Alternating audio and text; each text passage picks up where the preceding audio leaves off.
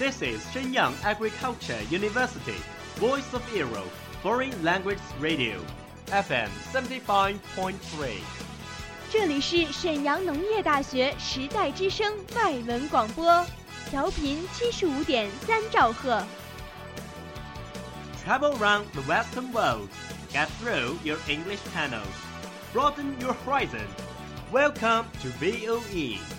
引领资讯潮流，掌控校园高度，用我们的精彩唤醒你的耳朵，收听最流行 V O E，愿你听。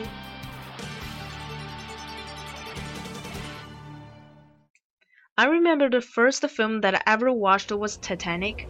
Three year old, having completely no idea what was it talking about. The only scene I remember was Jack and Rose standing at the very front of the boat, talking.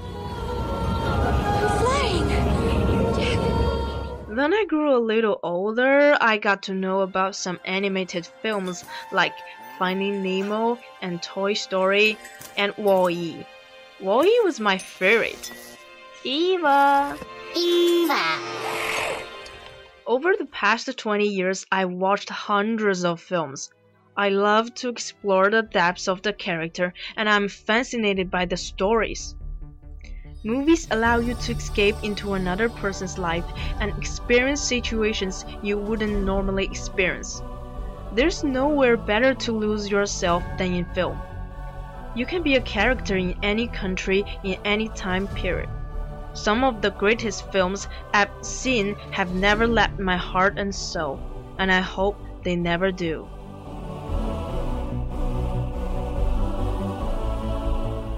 It's the age of screen. It's screen age.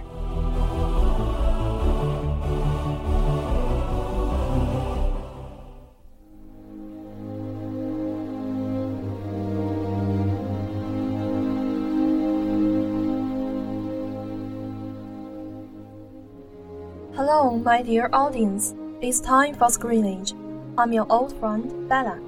Good afternoon, everyone. I'm Emily. Hey, Emily, during this week, which film have you seen? I was so busy a few days ago, so I didn't have time to see the new one. Have you seen one? Yes, I have seen a film named Cast Away in the school auditorium. Wow, I have ever seen it before. What a coincidence! Let's talk about it today. Okay.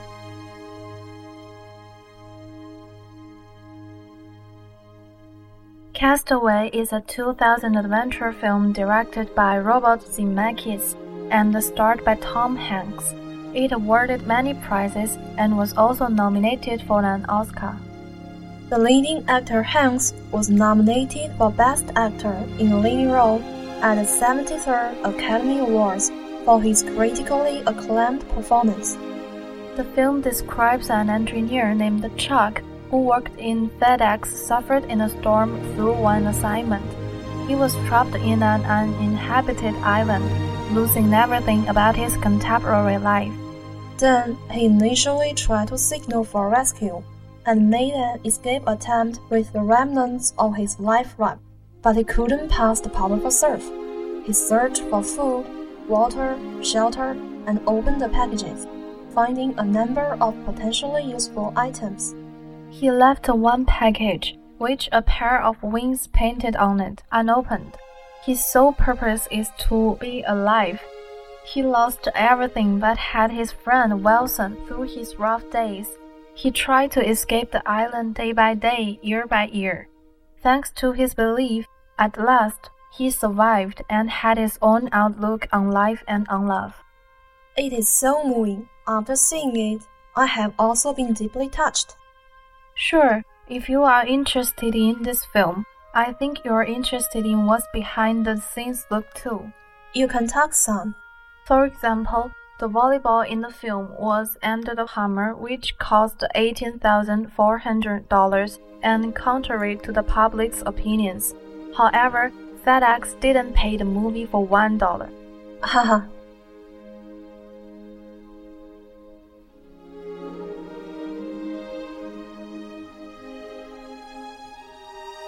It is really a wonderful film.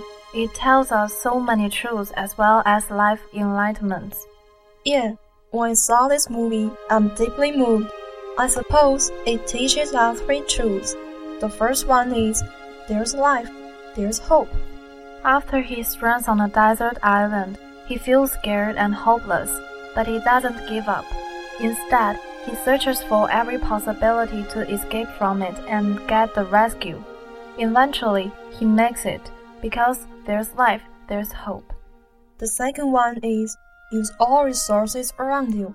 He uses trunks to make a word help, uses bad seal skirt of its price, which drops out of the lost plane, drills wood to make fire, catches crabs in the ocean and drinks coconut milk. It has to say that he is a wise man. He almost uses everything around him to live. The third one and the most important one is you should have a belief which can help you insist. On the lonely island, his belief is his girlfriend. Every time he feels despairing, he will look at her photo. Then he will be full of hope. In addition, he draws a smiling face on volleyball and wields it as his best friend. Also, he gives it a name Wilson. He talks with it day and night. But the film also leaves us some regrets. When Chuck returns home four years later, his girlfriend has been someone else's wife and mother. That is to say, time waits for no one. Like Chuck says, I've lost her all over again. Maybe it is life, filled with challenges and unknowns. We must have belief and courage to encounter it. Bella, which line touches you the most? The tide came in, gave me sail. I gotta keep breathing, because tomorrow the sun will rise. Who knows that could bring? It has no reason not to become a classic film. I think we should be like him. Whatever the difficulties we meet with, we will never give up and try everything, because who knows what tide could bring.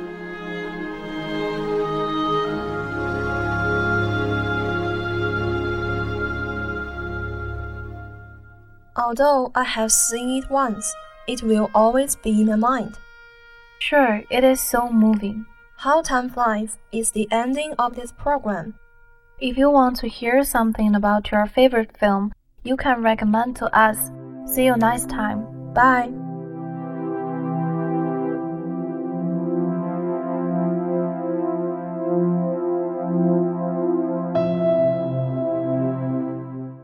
That's all of today's programs. Thank you for listening.